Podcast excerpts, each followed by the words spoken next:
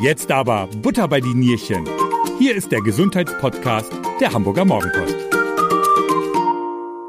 nächste bitte. Liebe Hörer, herzlich willkommen zu einer neuen Folge unseres Gesundheitspodcasts Butter bei die Nierchen. Heute wollen wir einmal über ein Organ in unserem Körper sprechen, das ungemein vielseitig ist. Es geht um die Schilddrüse. Nach Bluthochdruck und Diabetes gehören Erkrankungen der Schilddrüse zu den größten Volkskrankheiten in Deutschland. Tatsächlich bereiten Unter- oder Überfunktion der Schilddrüse vielen Menschen Probleme. Leider sind die Symptome nicht immer so leicht zu erkennen wie ein Kropf am Hals und nicht immer ist eine Operation nötig.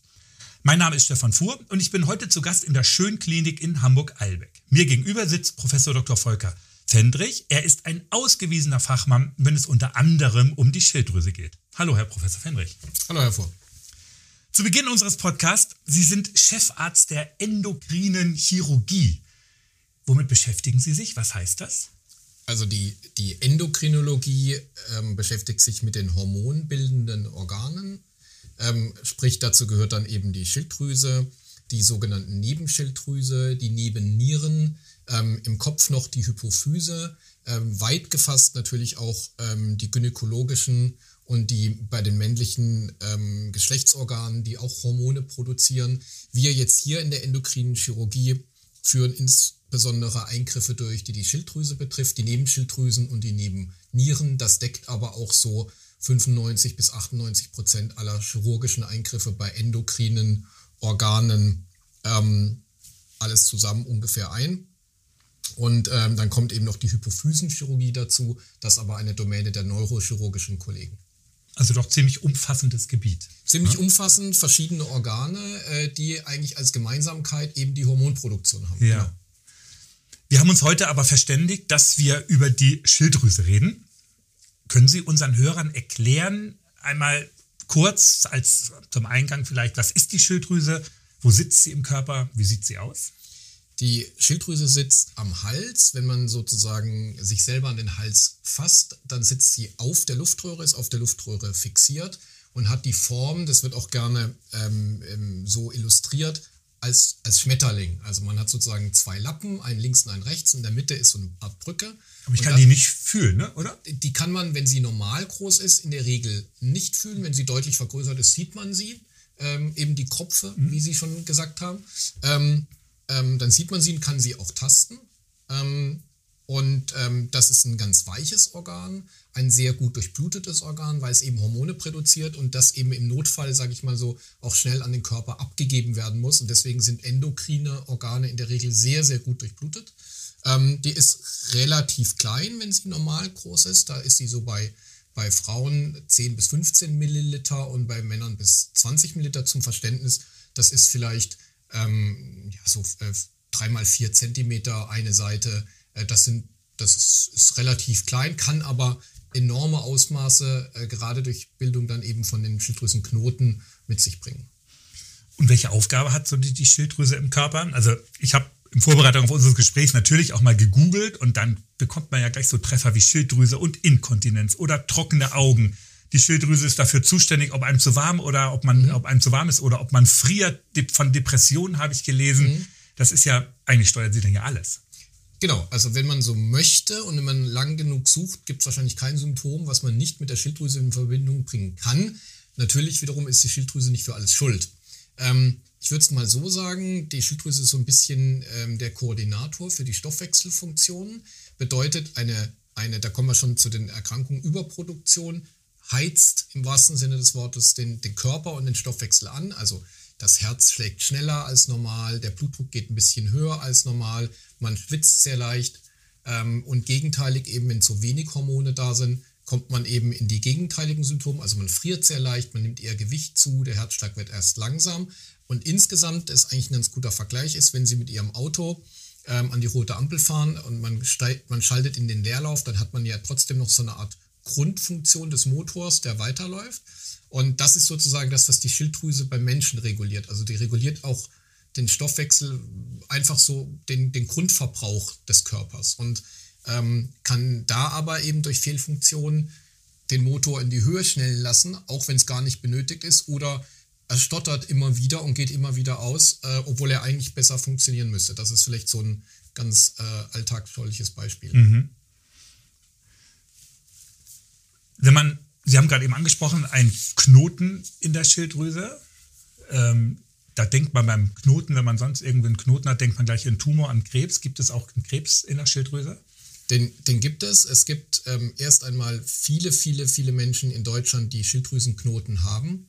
Ähm, also 20, 30 Millionen Menschen hätten jetzt an diesem Stichtag heute auf jeden Fall Schilddrüsenknoten. Ich auch. ich auch. Davon sind aber eben Gott sei Dank fast alle ähm, harmlos. Harmlos im Sinne, dass sie nicht bösartig sind. Die können trotzdem Symptome machen, Lokalbeschwerden. Die können auf die Luftröhre drücken oder Schluckbeschwerden machen, ähm, weil die Speiseröhre da auch in der Nähe ist aber wirklich bösartig sind von diesen sogenannten Knoten relativ wenige.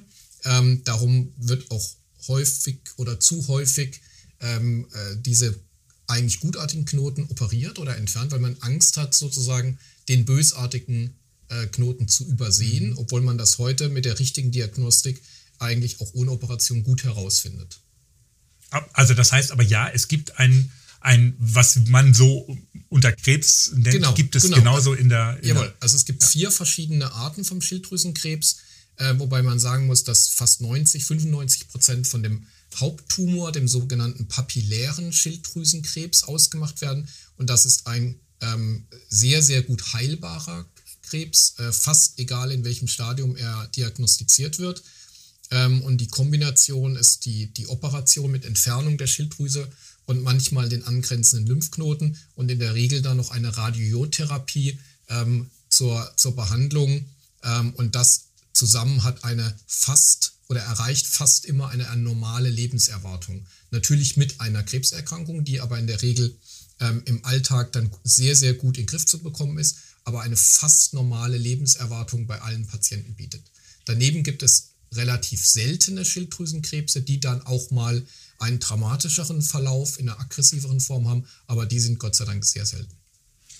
Und woran merke ich jetzt, dass die Schilddrüse nicht rund läuft, sag ich mal, also zu wenig oder zu mhm. viel Hormone produziert? Gibt es Anzeigen, Anzeichen, die man selber an sich erkennt? Auf jeden Fall. Also die, die klassischen Symptome, fangen wir mal mit der Überfunktion an, sind, dass die Patienten, oft in der Regel Patientinnen, ähm, davon berichten, dass sie Herzrasen haben, innere Unruhe, Gewichtsabnahme, ähm, Leistungsknick, weil eben das Herz auf Volltouren läuft und man nicht mehr so, so leistungsfähig ist, dass auf einmal man beim Sport überhaupt nicht mehr die normale Leistung schafft, weil man außer Puste bekommt. Das ist schon ein Zeichen der, der Herzinsuffizienz durch dieses zu viel Arbeiten. Ähm, dass viele schwitzen. Ähm, also nach dem gibt es so einen schönen Satz, äh, schwitzen im Winter, frieren im Sommer. Äh, da muss man sich dann immer Gedanken machen. Und die gegenteiligen Symptome, eben die bei der Schilddrüsenunterfunktion, ist Gewichtszunahme, Müdigkeit, Abgeschlagenheit, ähm, bis hin zur Depression, wenn es über Monate geht oder Jahre, die nicht behandelt wird. Dann kann das auch mal die Ursache sein. Ähm, letztendlich, das ist ja das, das, das, das äh, Schwierige, sehr, sehr viele unspezifische Symptome, ähm, die dann im Zusammenhang mit den Laborwerten ähm, in die Diagnose Schilddrüsenüber- oder Unterfunktion gebracht werden können. Ich wollte wollt gerade darauf eingehen, weil die genannten Symptome, die Sie jetzt geschildert haben, da würde ich jetzt nicht unbedingt zu Ihnen kommen, sondern würde wahrscheinlich zu meinem Hausarzt sagen, genau. Mensch, ich habe immer Herzrasen. Ähm, da muss der ja sofort auch mit an die Schilddrüse denken. Und ja, entsprechende Diagnostik, also Blutuntersuchung dann, genau, dann einleiten. Das, ne? das, das ist auch dann ähm, in der Regel bei den Hausärzten eines der ersten Differentialdiagnosen, die man durch einen einfachen Labortest im Blut relativ gut sieht. Ähm, manchmal muss man ein paar Schilddrüsenhormone testen. Man kann mit dem Standardwert anfangen, dem sogenannten TSH. Wenn das im Normbereich ist, sind erstmal dramatische Über- oder Unterfunktionen ausgeschlossen. Da gibt es noch Feinheiten. Ähm, gerade, dass die Patienten sich auch manchmal bei normalen Hormonwerten ähm, nicht gut fühlen ähm, weil das natürlich nur Laborwerte ist, die gelten für die Gesamtheit. Da kann jeder ein bisschen mal sensibler reagieren. Aber die, die, die grobe Diagnostik ist damit eigentlich schon eingeleitet oder gegebenenfalls auch abgeschlossen. Dann muss man nach anderen Ursachen suchen. Aber das heißt jetzt nicht, dass viele Fehlfunktionen der Schilddrüse unerkannt bleiben. Das ist eine Standarduntersuchung eigentlich. Das ist eine Standarduntersuchung. Ähm, die wird auch von der Krankenkasse bezahlt bei jedem Patienten und das sollte dadurch eigentlich in der Regel ausgeschlossen sein, dass das jahrelang unentdeckt bleibt. Was bringt denn die Schilddrüse durcheinander, um es mal so zu sagen? Ähm, ich habe zum Beispiel gelesen, dass auch Stress nicht gerade gut ist für die Schilddrüse. Gibt es so Wirkungen von außen, schlechte Ernährung, immer nur Fastfood?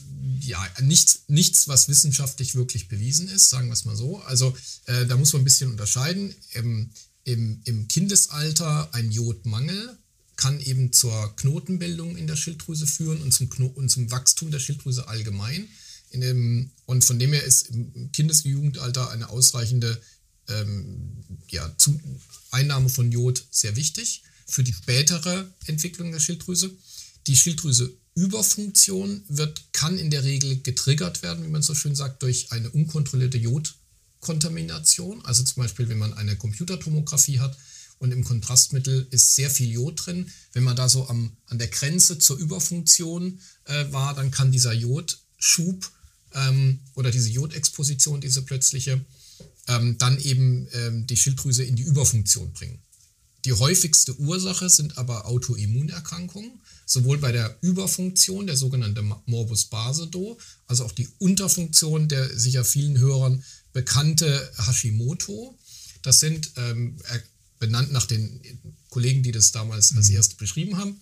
Und der Körper bildet ähm, in beiden Fällen Autoantikörper, die gegen die Schilddrüse gerichtet sind. In einem Fall, beim Basedow, führt das zu einer Überfunktion der Schilddrüse, weil die Schilddrüse durch diese Autoantikörper immer angetrieben wird und die Überfunktion kommt.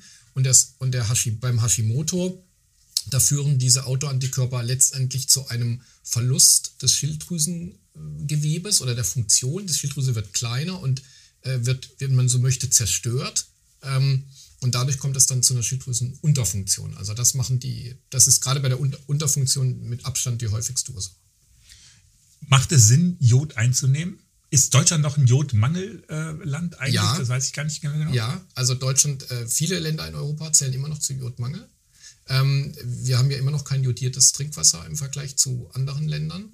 Ähm, man sollte auf genügend Jod achten. Es gibt widersprüchliche Meinungen, ob wenn man schon eine zum Beispiel vergrößerte Schilddrüse mit Knoten hat, ob dann die Jodideinnahme noch zu einer Reduktion dieser Knoten führen kann oder nicht.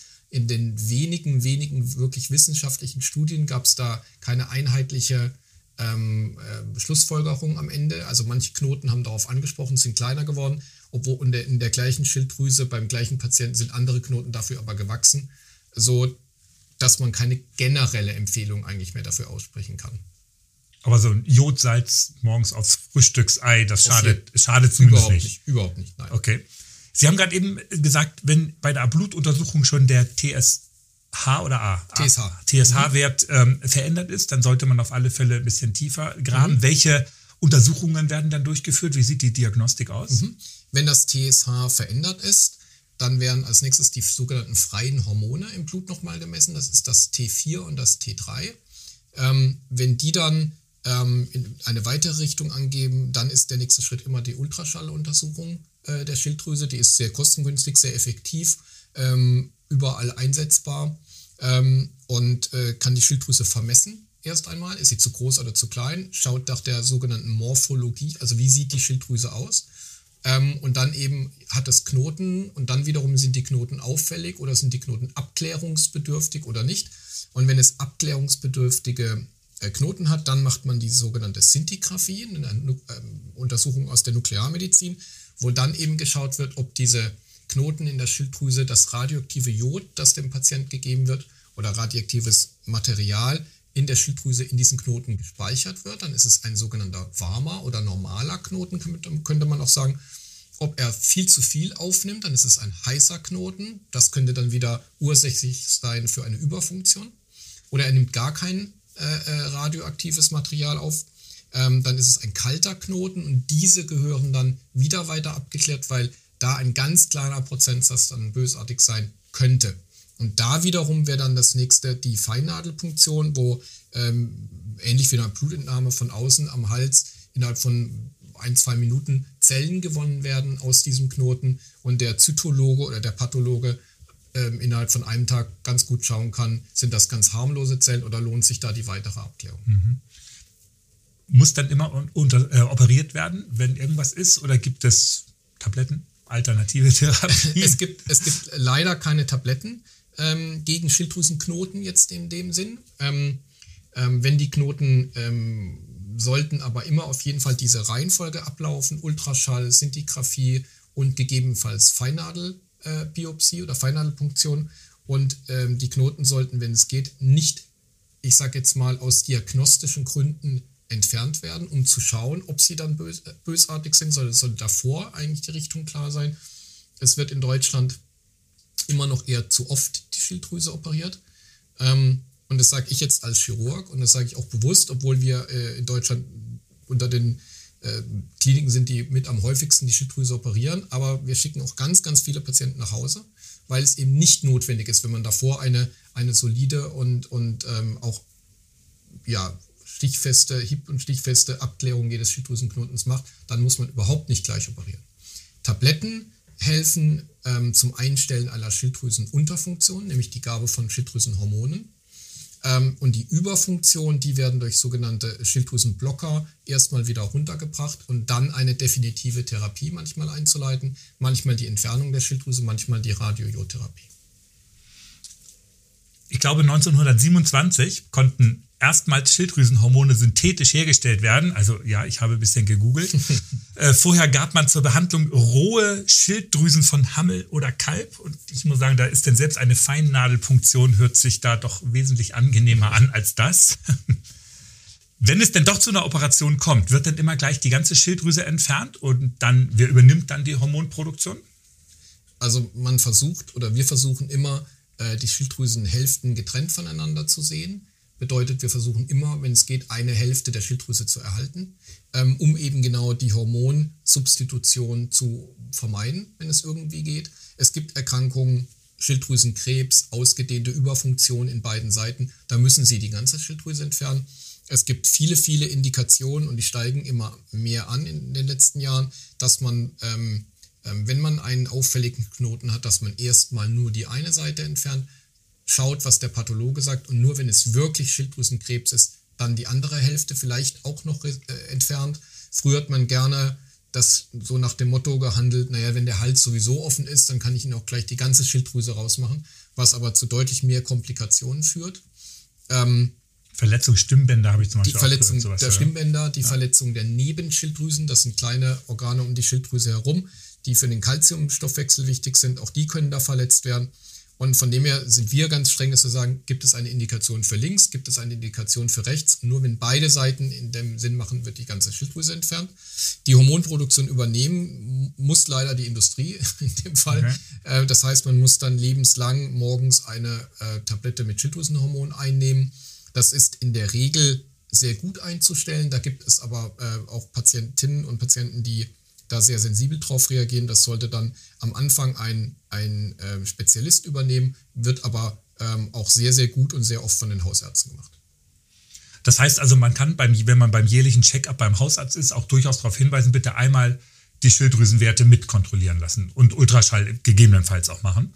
Ja, also man kann die, den, den, diesen TSH-Wert einmal mitbestimmen lassen, wenn man sich, wenn man zum Hausarzt geht und beim Routinecheck topfit ist, muss man das nicht machen. Ähm, äh, die Schilddrüsensonographie, das, ist umstritten, die ohne Grund äh, an Ultraschall durchzuführen. Äh, Kritiker sagen, dass dadurch viele, viele Knoten gefunden werden, die völlig harmlos sind und die Patienten sich große Sorgen machen, wie Sie ja vorhin gesagt haben. Ne? Man denkt bei Knoten an Krebs ja, und dann läuft ja. die weitere Kaskade ab ja. und es wird wieder zu viel operiert. Ähm, und ähm, in, in Südkorea zum Beispiel hat man äh, durch so ein Massenscreening der Bevölkerung viel, viel mehr Schilddrüsenkrebs gefunden. Aber ähm, äh, es kam zu keiner Steigerung von Todesraten durch das, durch das Schilddrüsenkrebs, sondern es ist alles gleich geblieben. Also es gibt viele, viele, ja, wie soll man sagen, Schilddrüsenkrebsknötchen, die vielleicht nie eine Rolle spielen würden. Und darum sind sich, ist es in den Vorsorgeuntersuchungen eigentlich nicht vorgesehen, einfach mal so die Schilddrüse zu, zu untersuchen. Wenn man natürlich Schluckbeschwerden hat, Knoten tastet, Lymphknotenvergrößerung, Vergrößerung der Schilddrüse selbst, dann ist natürlich der Ultraschall immer indiziert. Sie hatten gerade eben schon Todesraten ähm, gesagt. Ähm, ist so eine Schilddrüsenerkrankung gefährlich für das Leben? Ähm, jein. Eine unbehandelte Schilddrüsenüberfunktion ist gefährlich für das Leben. Ähm, also wenn sie nicht von heute auf morgen, aber wenn äh, die Schilddrüsenfunktion äh, Überfunktion richtig abläuft, dann ist es auf Dauer und gerade natürlich bei alten Menschen, die weniger äh, Reserven haben, um das mit dem Herzen auszugleichen, ähm, führt das zum Tod. Ähm, das ist heutzutage aber, sollte eigentlich nicht mehr vorkommen. Das heißt aber, wenn ich etwas spüre, dann gehe ich erstmal zum Hausarzt. Ich kann ja nicht gleich Fall. zu Ihnen in die Klinik gehen wahrscheinlich, sondern gehe dann erstmal zum Hausarzt und lasse dann als erstes mal den, die Blutwerte untersuchen. Genau, also wir bekommen von vielen Hausärzten die, die Patienten geschickt, die darum bitten, einen dort im Ultraschall gesehenen Schilddrüsenknoten weiter abzuklären, weil wir das hier in der Schönklinik zusammen mit Nuklearmedizinern in, sozusagen in, einem, in einer Hand alles machen können. Das heißt, der Patient sieht bei uns nicht nur den Chirurgen gleich, sondern auch äh, die konservativen Fächer wie Endokrinologen und Nuklearmediziner, dass sozusagen mehrere Therapiemöglichkeiten, wenn es denn notwendig ist, mit dem Patienten auch besprochen werden. Ähm, das sollte dann, wenn der Hausarzt oder die Hausärztin die Befürchtung hat, dass eine Schilddrüsenerkrankung vorliegt, sollte man dann danach zum Spezialisten gehen. In Deutschland sind das in der Regel Endokrinologen oder Nuklearmediziner. Das ist hier anders als in anderen Ländern. Ähm, und äh, das ist aber so der eingeschlagene richtige Weg. Aber eine Schilddrüsenerkrankung ist auch gut behandelbar dann. Sehr gut behandelbar. Sie ist sehr gut behandelbar. Selbst, wie gesagt, die bösartigen Erkrankungen sind in der Regel sehr gut behandelbar. Ähm, natürlich ist da der Verlust des Organes sozusagen festzustellen durch die Operation. Ähm, aber das ist ähm, eine, eine Operation, wo Sie jetzt bei uns im Krankenhaus nur 48 Stunden bleiben müssen. Ähm, Sie können am Nachmittag nach der Operation schon essen, trinken, was sie wollen, aufstehen, arbeiten, telefonieren. Äh, das ist keine große Operation, wie das vielleicht früher einmal war, als man gewartet hat, bis die Schilddrüsen riesengroß waren, ähm, so dass das natürlich immer noch ein, ein Eingriff ist, aber äh, sehr routinemäßig und äh, sehr häufig durchgeführt wird. Das hört sich gut an, das macht auch Mut, wenn man dann mal die Diagnose kriegt, dass irgendwie die Hormonwerte nicht ganz so stimmen. Herr Professor Fendrich, herzlichen Dank für das Gespräch. Wir haben wieder viel gelernt. Danke. Danke Ihnen. Vielen Dank. Liebe Hörer, auch Ihnen herzlichen Dank, dass Sie wieder eine Folge unseres Gesundheitspodcasts gehört haben. Themen rund um die Gesundheit gibt es auch jeden Sonnabend in Ihrer dicken Mopo am Wochenende. Wenn Ihnen dieser Podcast gefallen hat, dann lassen Sie doch gerne eine, naja, positive Bewertung da. Das würde mich sehr freuen. Auch über Kommentare freuen wir uns riesig. Das gilt übrigens auch für die Podcasts meiner Kolleginnen und Kollegen. Wir haben ja noch viele Themen für Sie zum Hören. Mein Name ist Stefan Fuhr und ich sage Tschüss und bis bald. Bleiben Sie gesund. Das war Butter bei die Nierchen, der Gesundheitspodcast der Hamburger Morgenpost.